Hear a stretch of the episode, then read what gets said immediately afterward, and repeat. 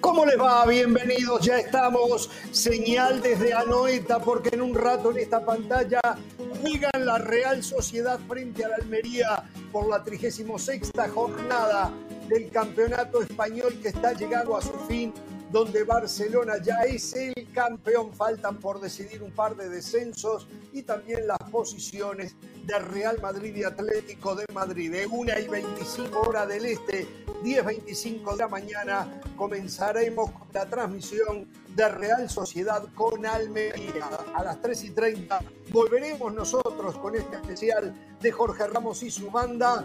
3.30 del este, 12.30 en el Pacífico, en la previa en el José Zorrilla de Valladolid frente a Barcelona. Señoras y señores, el saludo para Hernán Pereira. Hoy estamos solitos, es ¿eh? más solo que el uno Pereira, pero bueno, la señora de las alas en su ausencia por maternidad del Valle, que sigue perdido en acción. No, me mandó un mensaje, me mandó un mensaje. Ah, sí, le mandó un mensaje. Sí, me mandó un mensaje que se siente realmente avergonzado por todo lo que había dicho de Chivas, eh, acepta que viene muy mal, acepta que Argentina campeón, que Messi campeón del mundo, que tiene miedo que Pep Guardiola termine ganando la Champions, eh, lo que le pasó ahora con Chivas, dice, eh, y aquello que yo hablaba siempre de que las cuentas se hacen en mayo, pero qué mal me han salido las cuentas, dice en este mayo. Jorge, deme unos días de tranquilidad, de ausencia, le prometo que voy a volver y voy ante toda la afición ofrecer mis disculpas. Eso es lo que me dice ahora, veremos si después lo hace. Pero bueno, ¿cómo amaneció Pereira? ¿Cómo está usted? Muy bien, Ramos, muy bien, muy bien, entusiasmado con este nuevo programa, la previa de esta definición recta final de la Liga Española. Me alegra porque el programa hoy no va a haber gente tóxica, ¿eh? y no me refiero a Carolina, sino al resto, ¿eh? sin Dionisio, sin Mauricio, sin José. Hoy podremos hablar de fútbol, ¿eh? podremos hablar de fútbol. le voy a titular algo. ¿eh? la mejor selección del sub-20, primera fecha, ¿eh? Uruguay la mejor de sub-20. En la primera jornada ya jugaron las 24. No indica nada, ¿eh? pero pisó fuerte la Celeste, pisó fuerte. ¿eh? ¿Sabe lo que está pasando con, jugar esta manera. con ese tema? ¿Se acuerda lo que, lo que pasó en el Mundial de Rusia, donde Uruguay, si hubiese eh, accedido a regalarle puntos a Rusia, hubiese terminado segundo y hubiese tenido un camino más fácil. Bueno, acá en este sub está lo mismo, ¿eh? Si Uruguay termina primera del grupo, sí, sí, sí, le ya están todo mucho más difícil. Entre ellos Italia, que se le vio muy bien. Bueno, sabe una cosa, para ir a cómo me gustaría hablar de fútbol, pero sigue caliente el tema Vinicius. Sigue muy, muy caliente el tema Vinicius y nosotros no nos podemos hacer los distraídos. Eh, habló el señor Florentino Pérez al respecto eh, y a mí no me quedan claras las cosas. Le reclaman a otros, eh, lo cual tiene razón. Le reclama a la liga, le reclama a la federación y dice Vamos a escuchar lo que dice el señor Florentino Pérez en el tema Vinicius. De la, de la liga de esta temporada hacia, sobre todo hacia nuestro jugador Vinicius Junior. Lo ocurrido es realmente muy grave y además con el agravante de que no es la primera vez que ocurre. La sociedad en la que vivimos no se merece lo que está pasando. El deporte es un lugar de encuentro, de valores y de convivencia, de respeto y de solidaridad. Por eso quiero dejar muy claro y anunciar que Real Madrid no va a tolerar más incidentes e insultos racistas contra ninguno de nuestros jugadores. Para ello es esencial cambiar radicalmente la estructura arbitral del fútbol en nuestro país, para que nunca se pueda hacer responsable del delito a la víctima que lo sufre, como está ocurriendo ahora. Y termino. La Final Four de baloncesto ha sido todo un ejemplo de esto que estoy diciendo, de valores, de convivencia y de respeto entre aficiones y entre equipos. Muchas gracias a todos. A ver, estoy en acuerdo. Sola cosa este, que no me gusta y cuando habla de que tiene que cambiar el arbitraje. El arbitraje tiene que cambiar por otras cosas, pero no porque le expulsaron a un jugador al Real Madrid. el arbitraje tiene que cambiar y tiene que suspender los partidos eh, cuando se escuchan cánticos racistas o de cualquier tipo de insultos. Pero en el resto estamos totalmente de acuerdo con Florentino Pérez. Eh, eh, el deporte debe de ser un lugar de encuentro para que la sociedad sea más limpia, más sana, más todo lo que, lo que hace bien al, ser humano. ¿no? Dice, dice Florentino, el Madrid no va a tolerar más insultos. Me parece perfecto. Ahora hay que ver qué es lo que va a hacer a consecuencia, porque ¿verdad? habla del tema arbitral. Este es un problema del Madrid, del resto de equipos, de la Liga, de la Federación Española y del gobierno español, porque ya hay un mensaje en España, hay racismo. Si bien en todo el mundo existe, en algunos en mayor medida, en otros en menor medida, y tiene que ver con un grupo, siempre pequeño, pero que hace mucho ruido, de hinchas en este caso, de simpatizantes en este caso, España tiene que empezar a cambiar esa imagen, porque lo dijo Vinicius. Entonces, terminar con esto, porque va a terminar negativamente influyendo en la propia Liga Española. Entonces, eh, esto hay que cortarlo, pero tienen que las autoridades comenzar a trabajar a consecuencias. Así como decíamos ayer, se comenzó a trabajar en México y Estados Unidos con el famoso grito cuando los porteros rivales sacaban del arco, lo propio hay que empezar a hacer ahora. ¿Por qué no suspender el Mestalla, si público el próximo partido? Comenzar a actuar, si no esto va a continuar y después ya no se puede detener. Bueno, a ver, hablaron al respecto eh, en un sentido unificador en cuanto a los conceptos de lo que se debe de hacer los dos técnicos de los equipos más populares, de Barcelona y del Real Madrid. Escuchemos primero a Xavi lo que dice. Estoy, estoy en mi ámbito laboral y se ha aceptado, o no sé por qué, en el único deporte que se acepta el insulto. Es decir, yo estoy trabajando en el banquillo y me llaman hijo de tal o, o lo que puedas imaginar y yo estoy trabajando. Yo no veo a ningún panadero pasar por esto, o a ningún obrero, o a ningún periodista, ¿no? Quizás sí, ¿no? Pero en el mundo del fútbol, en el mundo del fútbol. Yo creo que es momento de parar todo esto, ¿no? Insulto fuera, no se juega. Se ha acabado. Yo creo que es un mensaje para el presidente de la, de la Liga, de la Federación, de que hay que frenar todo esto. ¿Yo por qué tengo que aguantar un insulto? A ningún maestro lo insultan. O insulta tú a un obrero Vete a insultar a un obrero, a ver qué te va a decir. Te va a caer un ladrillo en la cabeza. Pues esto es así, hay que imponerse. Hay que imponerse. A mí me parece, bien. Un insulto, se para el partido, no jugamos. Creo que es momento. Yo no tengo por qué aguantar en mi horario laboral insultos y, bueno, desfachateces de, de todo tipo, de todo tipo.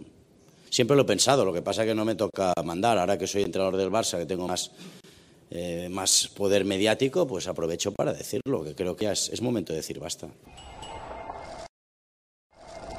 Estoy de acuerdo con lo que ha dicho Xavi, que me parece ejemplar. ¿Por qué, hay, ¿Por qué tenemos el costumbre que en el fútbol el insulto es normal? Me han preguntado en la rueda de prensa después del partido que he oído mal mono, que no le decían mono, le decían mono, no, me han dicho, le decían tonto. ¿Por qué? Uno se puede permitir de decir tonto a una otra persona. No es un insulto racial, pero es un insulto. ¿Por qué tenemos que acostumbrarse al insulto? Tiene que parar esto. Tiene que parar. Porque estamos cansados de ser insultados todos los días. Pasa Xavi, pasa Vinicius, que puede ser más racismo, pero pasa a muchos otros. Atrás de los banquillos pasa de todo. Te dicen, te dicen, te dicen que te muera tu madre, tu padre. ¿Ma qué es? No es una guerra, es deporte. Y creo que el momento tenemos una gran oportunidad de parar esto. La verdad que yo en lo personal eh, no me puedo sentir eh, más regocijado por escuchar a estas tres personas que tienen mucha influencia en, la manera de ver y pensar de mucha gente que sigue a estos dos equipos, eh, eh, referirse al tema Vinicius en particular y a los insultos en general de la manera que lo hicieron. En, mi caso particular, lo he dicho hasta el cansancio, yo no permito insultos en mis redes sociales.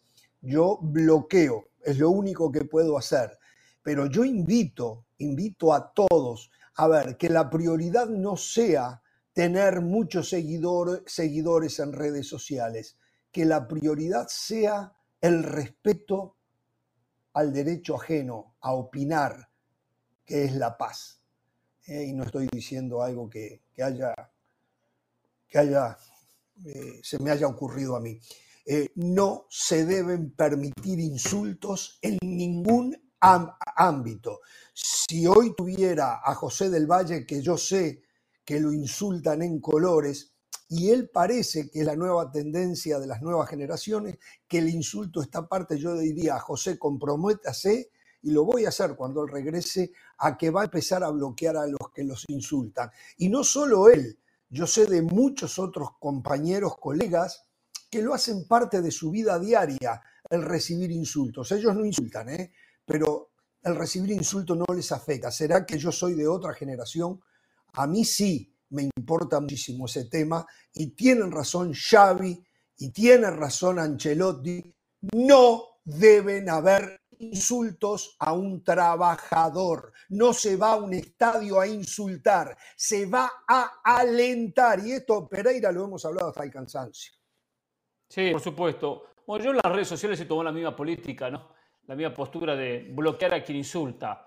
Eh, pero yendo al tema puro y exclusivamente campo de juego, estadio, afición, eh, totalmente de acuerdo ¿eh? con Xavi, con Carleto Ancelotti. Pareciera que es algo normal, pareciera que porque uno compra una entrada y está disgustado con el técnico, con el futbolista, con el equipo que fuese, tengo libertad para insultar. También con esto, esto es de la prehistoria del fútbol. También entiendo que la pasión nos llevó, todos quizás fuimos a los estadios y quizás todos insultamos. Hay que empezar a tomar conciencia. Y ya estamos en una época para tomar conciencia y decir por qué. Como dice Xavi, soy un trabajador, es mi trabajo, mi tarea, es mi labor, voy a trabajar y alguien me insulta. Entonces, ¿qué es esto? viene el tipo del correo y lo voy a insultar porque llegó cinco minutos más tarde y voy a insultar a cualquiera por la calle. No, no, no. Hay que empezar a cambiar esto y empezar a educar a las nuevas generaciones. Empezar a educarlas. Lamentablemente, las nuevas generaciones, las generaciones TikTok, como aquí las llama Ramos, vienen mal, ¿eh? Vienen mal. porque uno lo ve en redes sociales, tiene esa libertad que ellos consideran de escribir lo, lo, que quieran. Pero hay que empezar a terminar con esto, con esto. Pero las sanciones hay que aplicarlas, ¿eh? porque si no, eh, esto, esto va a tomar una dimensión que después va a ser muy, pero muy complicado de tenerlo. Me parece bárbaro que estén espalda con espalda los dos técnicos de los equipos más influyentes en el fútbol español y dos de los equipos más influyentes en el mundo, porque esto no solo pasa en España, eh, e insistimos, no entendemos los insultos, como dice Pereira, en un estadio, ni siquiera los abucheos, pero ya eso es en lo deportivo. Si yo quiero que mi equipo gane, no puedo ir a abuchear a mis jugadores. Y porque del abucheo después viene el insulto. ¿Eh? Porque todo empieza con, primero con una inconformidad a través de, uh, eh, ándate, y después vienen los insultos, ¿no? Sí. Ahora, Vinicius, por el bien de él, tiene que bajarle un cambio. ¿eh? Yo no voy a justificar en absoluto lo que hizo la gente en Mestalla, ah, para nada. Pero tiene que darle un cambio. Estar burlándose de la gente o marcar el hecho de que se van a segunda no es positivo, no es bueno, no hay que reaccionar de esta manera. Y Vinicius sabemos que provoca a la gente. Esto no es positivo para esta causa, para este momento, para esta situación que, está, que, que ha explotado y que seguirá con inconvenientes en la Liga Española, lamentablemente pero Vinicius tiene, tiene que meterle un cambio hacia abajo, tiene que hacer un rebaje, tiene que bajarlo un poquito para que esto finalmente se termine de controlar. Y las autoridades hacer algo, por supuesto. Se dice que hubo una reunión Florentino Pérez Vinicius y una de las cosas que le pidió Florentino es que no se enganche más, que deje a los árbitros, que se dedique a jugar al fútbol. Muy bien por Florentino Pérez también, porque sí, eh, no podemos comparar un insulto racista con lo que hace Vinicius en el campo de juego pero igual ayudaría muchísimo si Vinicius cambia su actitud, que en la Champions es diferente a la liga. En la Champions eh, eh, el comportamiento de Vinicius es diferente a la. Creo que me están diciendo, aunque no entiendo bien, que tenemos que hacer pausa. En un ratito vamos a estar en el José Zorrilla de Valladolid, donde va a jugar Valladolid frente a Barcelona con Rodrigo Fáez. Y vamos a enterarnos un poco de lo que está pasando en el Barça. Un jugador titular que le ha dicho a su técnico que no quiere jugar más en la posición que lo está usando. Y comienzan a especularse con los números, ¿eh? Eh, euros, hablamos de lo que sería la llegada de Messi al Barcelona. Vendría con más de un pan debajo del brazo. ¿eh? Vamos a la pausa, números. volvemos. Yo traigo nombres, ¿eh? Usted trae los números, yo traigo nombres. ¿Quiénes saldrían? ¿De qué? ¿Por qué saldrían? ¿Dónde irían? En el tema Barcelona, ¿eh? Y la limpieza que haría el equipo información del repechaje de México también, cómo se jugaría, ah, también, ¿eh? Sí, sí. Al volver de la pausa, ¿eh? Exactamente. Continuamos con la imagen desde Anoeta, donde van a jugar en un ratito la Real Sociedad y Almería, y usted lo vivirá por esta pantalla más tarde, Valladolid frente a Barcelona. Vamos a volver con el tema de la Liga Española en su 36 jornada. Pero a ver, ayer se reunieron los dueños, la famosa asamblea de dueños, y se tomaron algunas decisiones, por cierto, muy pocas y más que nada eh, una lavadita de cara, pero ya vamos a opinar de eso en cuanto al futuro del fútbol eh, local, de cabotaje en México.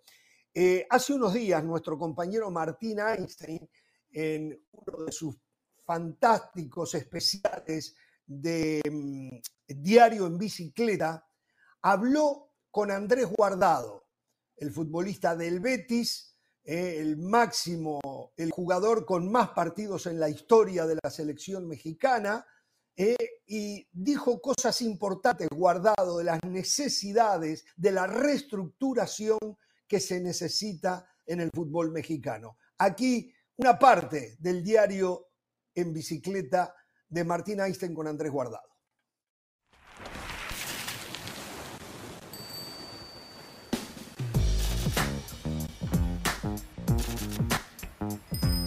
día, Martín. ¿Cómo estamos? ¿Cómo lo ves, lo de andar en bici? ¿Te gusta? Damos una vueltita. Vamos. El Betis ya es el club en el que más años has estado, Andrés. Sí, seis años ya y con vísperas a siete. A mí al final el fútbol de la competencia me gusta mucho, ¿no? Y por eso me he aferrado tanto aquí, demostrar que no voy para allá abajo, ¿sabes? Y que todavía tengo cosas que dar. Andrés Guardado es el mexicano con más partidos disputados en Europa. Aterrizó en 2007 para jugar en el Depor, pero podría haber llegado un año antes. ¿Te llamó el Madrid? Sí, para ir al Castilla. Estaban buscando como prospectos para suplir a Roberto Carlos. Nos reunimos en las oficinas de los directivos de ahí del Atlas Colomos, Romano, los directivos y yo me mostraron la oferta. Yo dije, a ver, no me quiten esta oportunidad. Pero para ellos la oferta, la verdad, de, económica por la sesión era muy baja. Quedará como eso, ¿no? Que yo hubiera pasado, pero estoy muy contento con lo que he podido conseguir. La tienes pinchada acá. Ahí están los niños. ¿Qué hacen aquí? Vayan al cole. Guapo, dice. Váyanse al cole. Tan de excursión, dice. Andrés acaba de anunciar su retiro de la selección mexicana. Un recorrido ininterrumpido que duró 16 años. He estado en cinco mundiales y en ninguno he podido conseguir lo que se pretendía, pero es que al final me quedo con el camino, ¿no? Subí una foto de Memo Ochoa y mía en la pretemporada para el Mundial de 2006 y le puse, érase una vez un par de amigos que soñaban con jugar un Mundial. Todo lo que me ha tocado vivir, en el verano del 2021, previo a esa Copa Oro, yo me lesiono y no puedo participar. Ya llevábamos concentrados 20 días, así, y yo sentía un ambiente dentro que todo el mundo, 30 días más aquí encerrado, no me lo pude callar y ahí les compartí un, pensamiento que yo tenía. Oficial que me quedo con selección inicial, me sumo la cabeza, es que se le va una oportunidad. Creo que se ha perdido un poco el valor de estar aquí siento que los jóvenes, sobre todo, eh, sienten que es un castigo. Cuando el día de mañana se acuerden, está seguro, mis hijos que no se van a acordar de la formación, se van a acordar de la compró, que ganaron, de lo que vivieron por el fútbol, de aquel mundial, esto de ese pasado, oportunidades, hermano.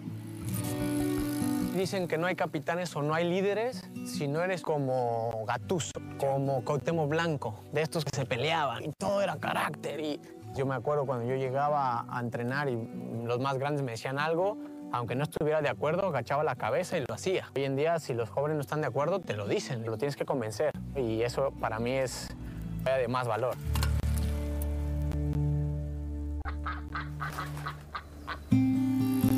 Andrés Guardado vivió de todo en Europa. Ganó Liga y también Copa y hasta un descenso con el Depor.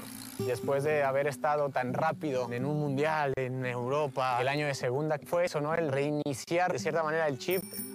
Vienes de un país donde no existen los descensos. El descenso sirve mucho, ¿no? Mucho. No te deja aflojar en ningún momento, seas quien seas, ¿no? Y eso a nivel liga es muy necesario. Si tú pierdes y no pasa nada, la cabeza del ser humano es muy traicionera. ¿Te interesaría trabajar para mejorar las estructuras de, de, tu país? Lo veo muy difícil porque tú puedes llegar con muchas ideas, pero al final te dejan realmente muy poco margen de maniobra en México. Está muy amarrado por ciertos dueños que les cuesta salir de esa manera de, de, de guiar el fútbol mexicano, ¿no? Giannis Antetokounmpo, el basquetbolista de la NBA, justo acaba de ser eliminado de los playoffs y dijo algo que retumbó mucho. There's no failure in sports. Some days you are able to uh, be successful, some days you're not. And that's what sports is about. You don't always win. ¿Cómo vemos el fracaso en el deporte de élite? Hablando de fútbol, es un deporte de perdedores, porque gana solo uno y pierden todos los demás. Pero no se le puede llamar fracaso a todo. Dicen, bueno, es que Andrés nunca jugó en un grande. Y a lo mejor para ellos es, ah, es que fracasó. Para mí a lo mejor fue estar en equipos como los que estuve y conseguir cosas extraordinarias. En este caso en el Betis, llegar a un proyecto que era nuevo, a meternos a Europa y terminar ganando una Copa del Rey. La cosa más bonita que yo he vivido en el fútbol, la verdad.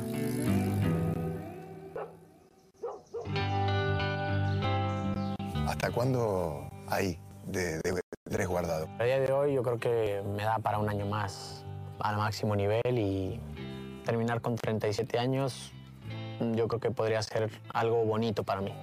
Muchas gracias. Nada, a ti. Andrés Guardado, un principito al que aún le quedan muchas batallas por disfrutar. Esto es Diarios de Bicicleta. Nos vemos en la próxima.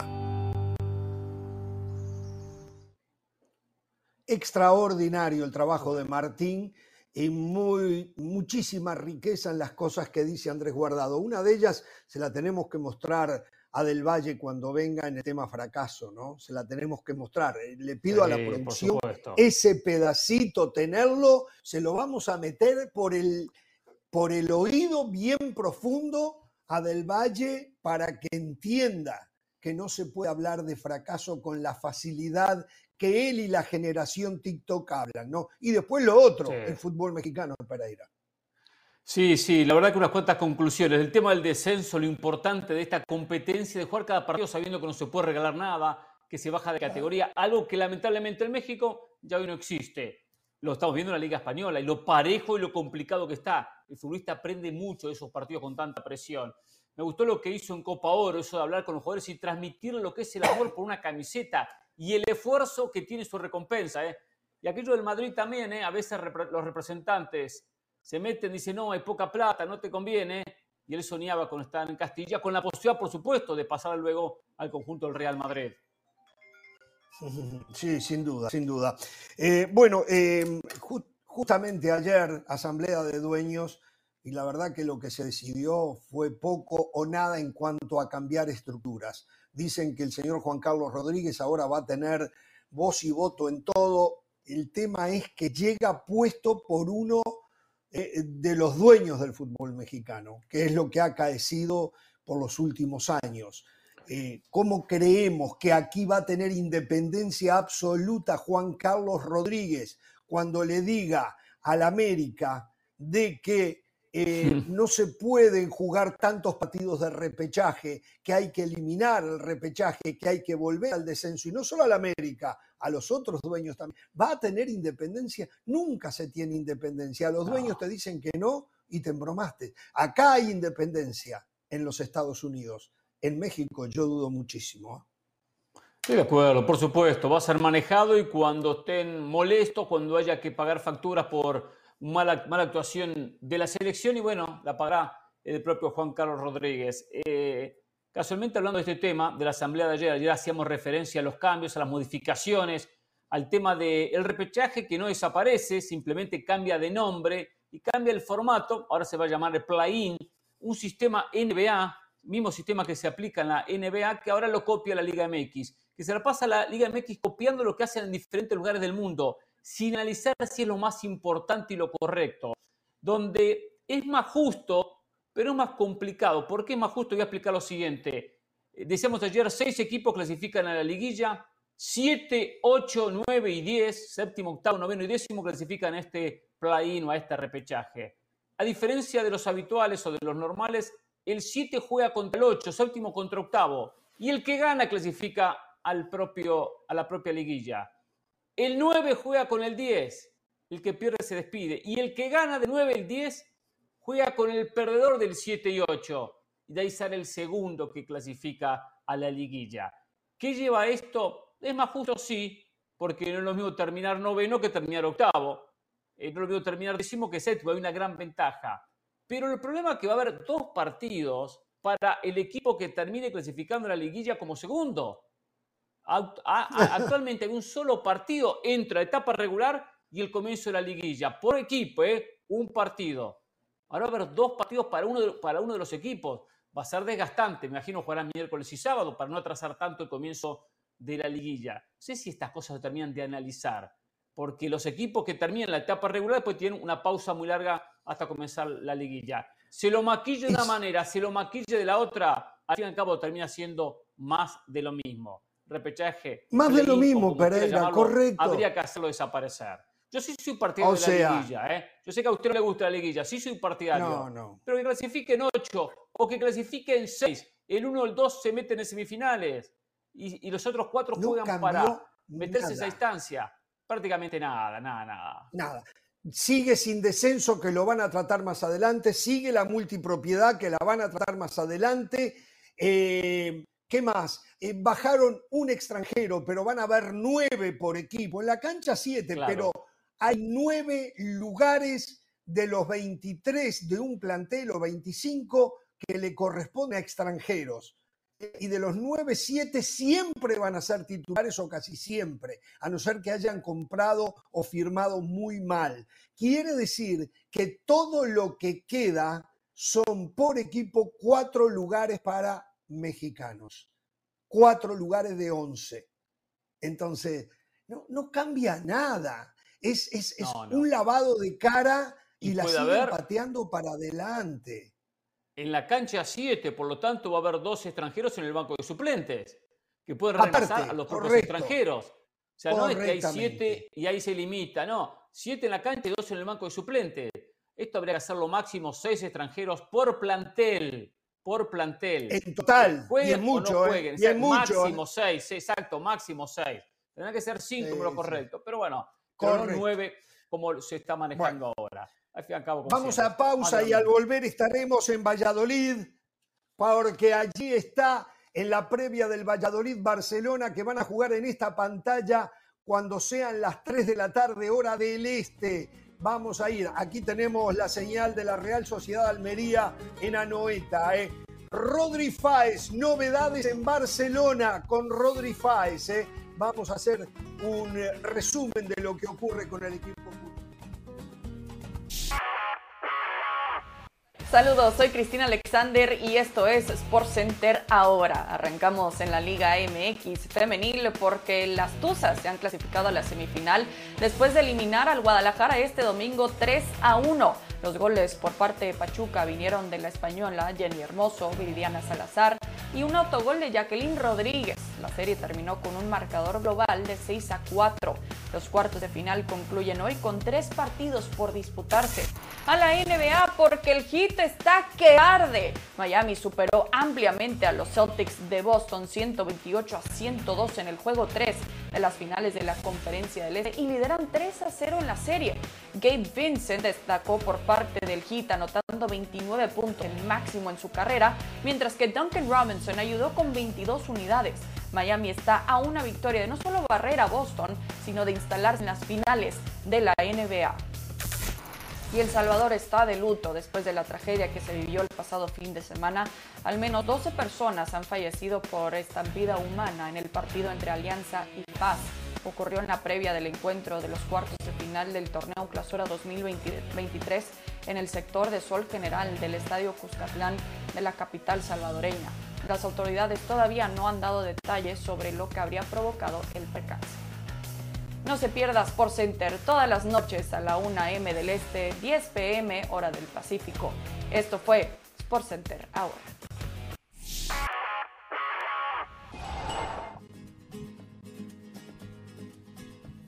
Bien, continuamos. Recuerden que a 1 y 25 hora del Este, 10.25 del Pacífico, se viene desde Anoeta Real Sociedad frente a Almería. Después a las 3.30 hora del Este, 12.30 en el Pacífico. Regresamos junto a Pereira en Jorge Ramos y su banda para las 3.55 del Este, 12.55 del Pacífico.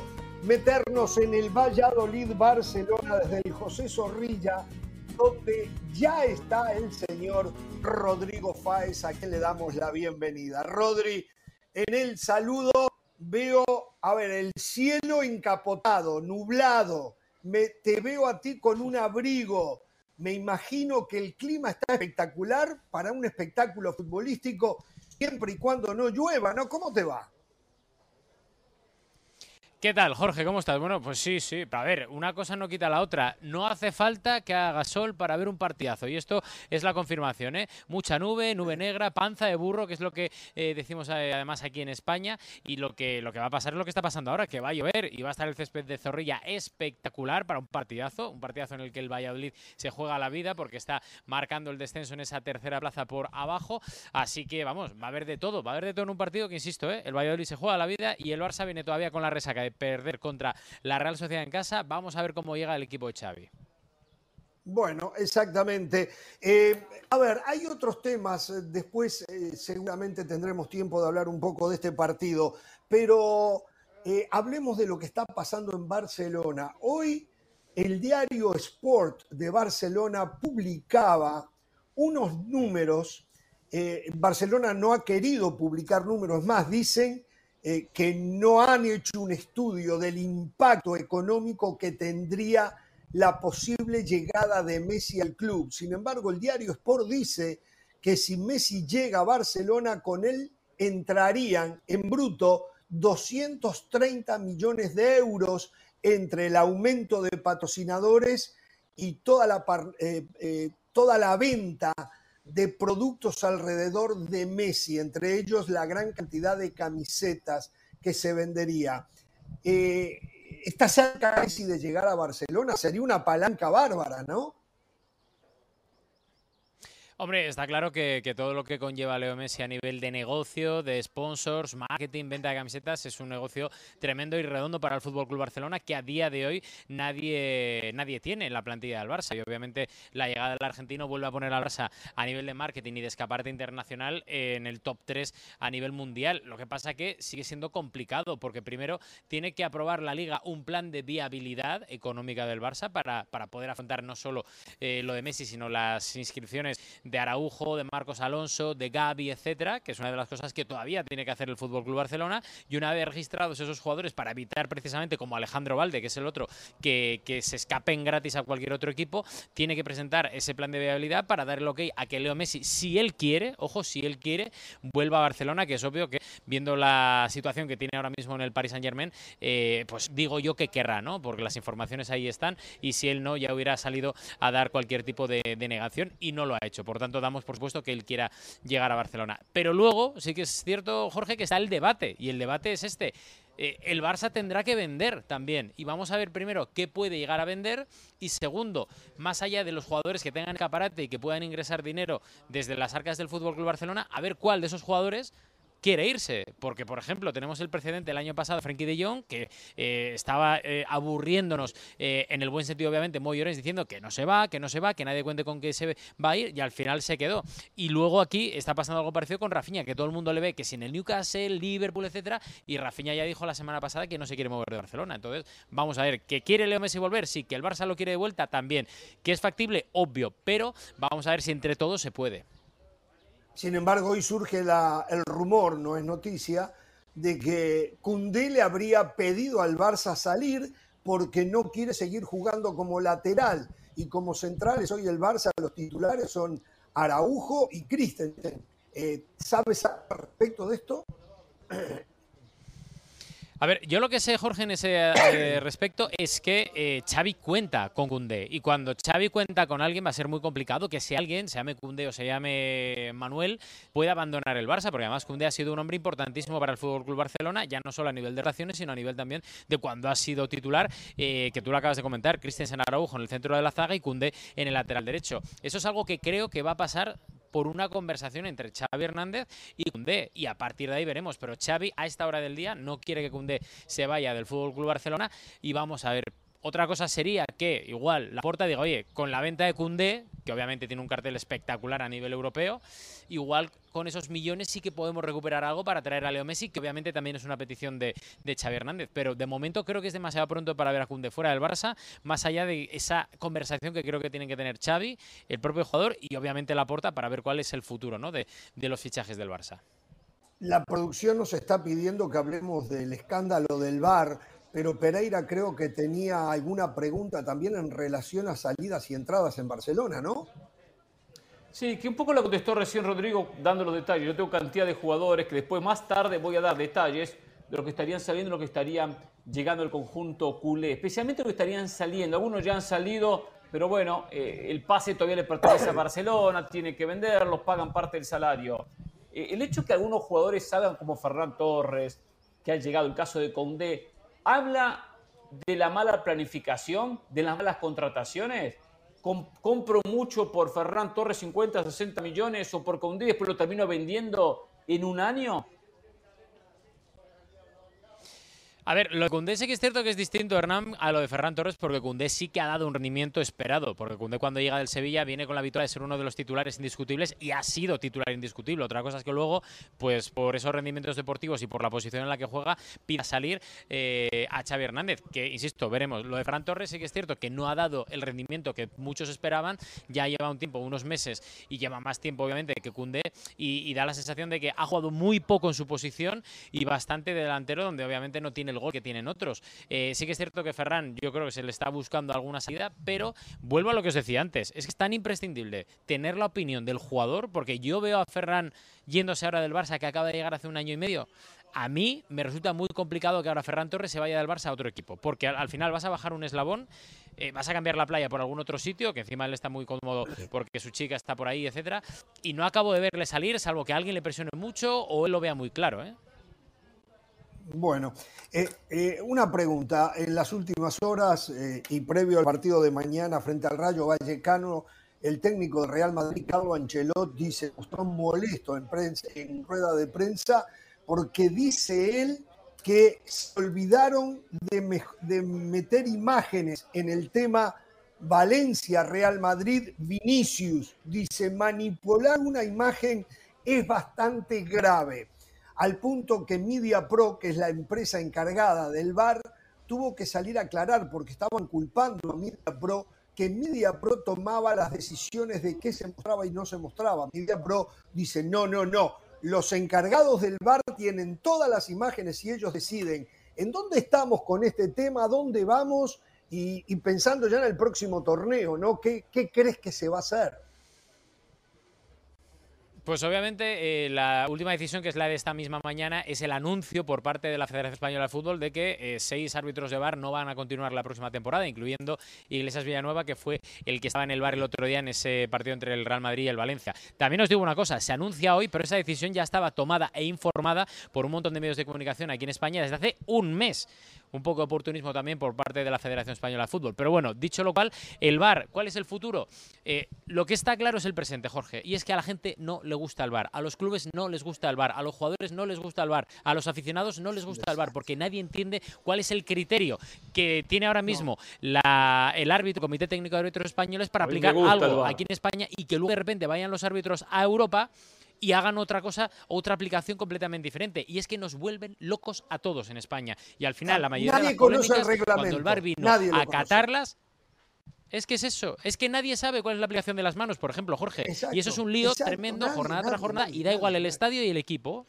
Jorge Ramos lo dijo a los tres meses de estar el VAR en funcionamiento. Nadie sabe. ¿Sabe Hay una cosa? Pero lo que se está haciendo en el ¿eh? Mundial Culpa no tiene el VAR. Sub-20 me gusta. El árbitro, como acá en el tackle ball, en el Fútbol fútbol, americano. americano, tienen que explicarle a la audiencia qué es lo que cobró. Ojalá que eso eh, se masifique y se deba de hacer en todas las ligas. Eh, por lo menos que nos explique quién cobró, qué cobró y por qué cobró. Eh, a lo mejor ahí mejoraría. Rodri, vas a estar desde la cancha en la transmisión del partido entre Valladolid y Barcelona. Te vamos a disfrutar. Te mandamos un abrazo. ¿eh? Un abrazo a todos, ahí estaremos. Gracias. Hacemos una pausa y volvemos. A ver, una cortita, Pereira, mientras ya se viene el partido Sí, yo tengo una entre cortita. la Real ¿eh? Sociedad Una y cortita para usted, ¿eh? ¿eh? Una Ah, cortita ¿tiene una para usted. cortita? ¿eh? Sí, Dele, sí, dele, sí, dele, sí, dele. una cortita para usted. Y lo suyo siempre tiene bueno, que ¿eh? ser. El me han dicho que es muy cortito bueno, lo ¿eh? suyo. Sí. El VAR es No, espectacular. no, que no. lo apliquen mal es otra cosa, ¿eh? Ah, bueno, pero mientras no se pueda cosa, aplicar ¿eh? bien, es está bueno, mal. Hay que enseñar. El No, por sí no, solo no funciona. bueno. Tiene que Ahora, funcionar que con la gente que lo aplica y la gente que lo aplica está mal. Sí. Algunos, Entonces, no, algunos, no me venga con cantidad eso, de jugadas, cantidad de jugadas Sí, que gracias sí. al VAR, gracias al VAR se termina Pero ya termina estaba antes, pasaba. Habían cantidad de El jugadas que los árbitros acertaban y otras cantidades que no acertaban. Hoy hay cantidad de jugadas que acierta el VAR y cantidad de jugadas que no aciertan. No ha cambiado nada. El porcentaje sí ha cambiado, porque aún es más ¿eh? grave que con el video a mano igual se siguen cometiendo injusticias. Con el video a mano igual se siguen cometiendo muchas injusticias. pero porque muchas menos. tiene un promedio de error de un menos. 30% por lo menos el VAR. ¿eh? Bueno, antes, no sé, el porcentaje de antes era del 50-60% seguramente. No, el árbitro se equivocaba Pero, en un 50, por 60%. No, usted sabe que no, Pereira. No diga favor. disparates, Pereira. No tenemos a Del Valle y está Lo usted que para pasa es decir que nos gusta protestar por todo. Nos gusta protestar por todo. No se capacita, no, No, entiende las jugadas de la mano. La mano es muy está clara, ¿eh? no Que- después no quiere Quiero- interpretarla es otra historia. ¿eh? Quiero que se haga lo que se está haciendo en el Mundial Sub-20. Que se le explique a gente está qué se cobró se explica por qué se nada. cobró o no se cobró. Eso es lo que quiero, Pereira. A ver si eso lo lleva eh, hacer las cosas bien. Volvemos a La las gente no 3 de la tarde, hora del este, 12 del mediodía.